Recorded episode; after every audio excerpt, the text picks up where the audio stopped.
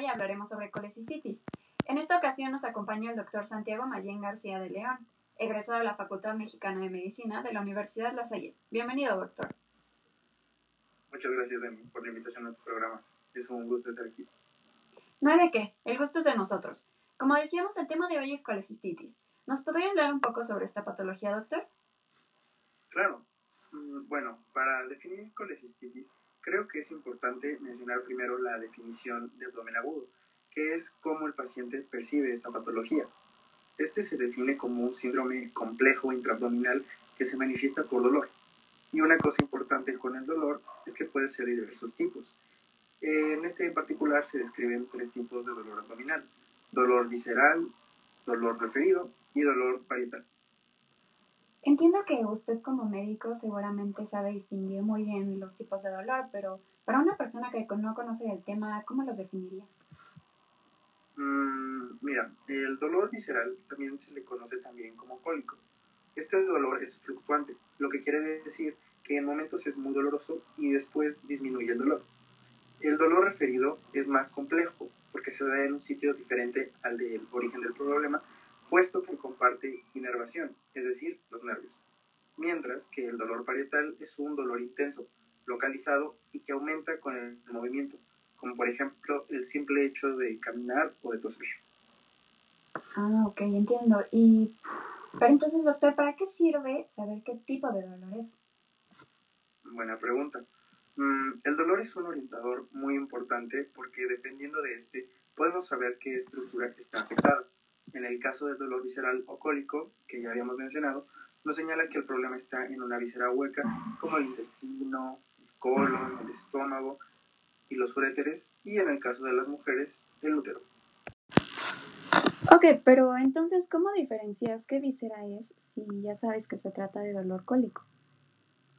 Ah, eh, para eso dividimos el abdomen en cuadrantes, dependiendo de la escuela en cuatro o en nueve.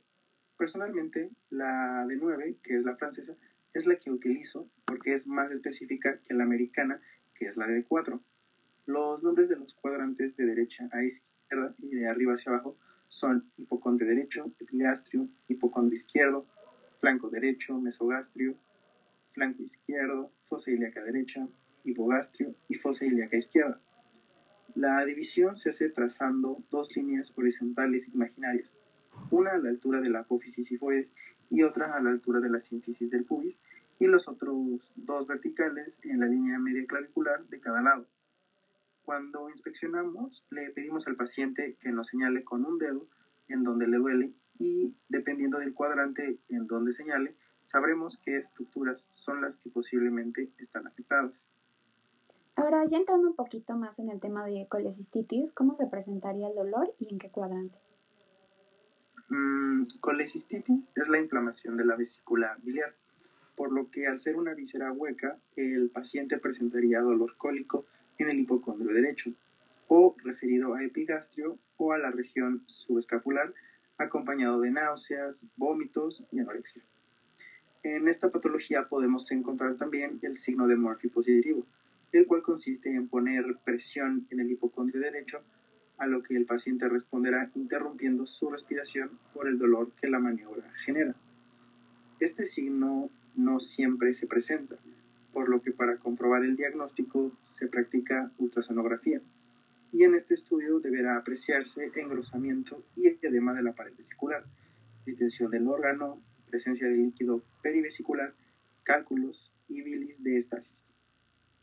En cuanto a la prevalencia en nuestro país, ¿en qué personas se da más frecuentemente esta patología? Me alegra que preguntes. Eh, en México, el 20% de los hombres entre los 36 y 55 años lo va a padecer, mientras que en mujeres eh, eh, afecta a, las mujeres de 26 a 45 años del 40 al 50% que, que lo presentan. Vaya, entonces es una patología mucho más predominante en mujeres, por lo que me cuentas. En cuanto a las causas, ¿cuáles son las más frecuentes que desencadenan la patología?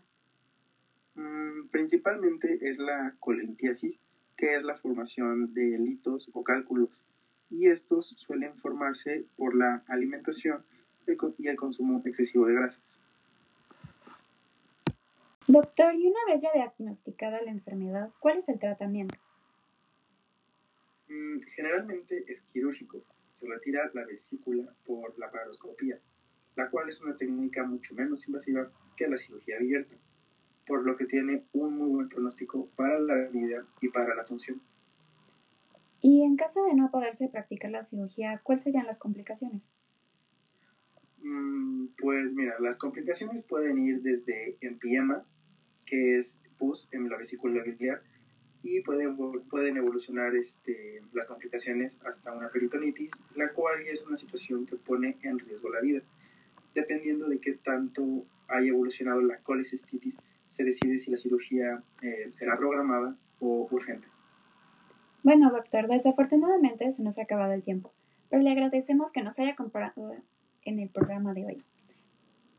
No hay de qué, ningún placer y gracias una vez más por la invitación.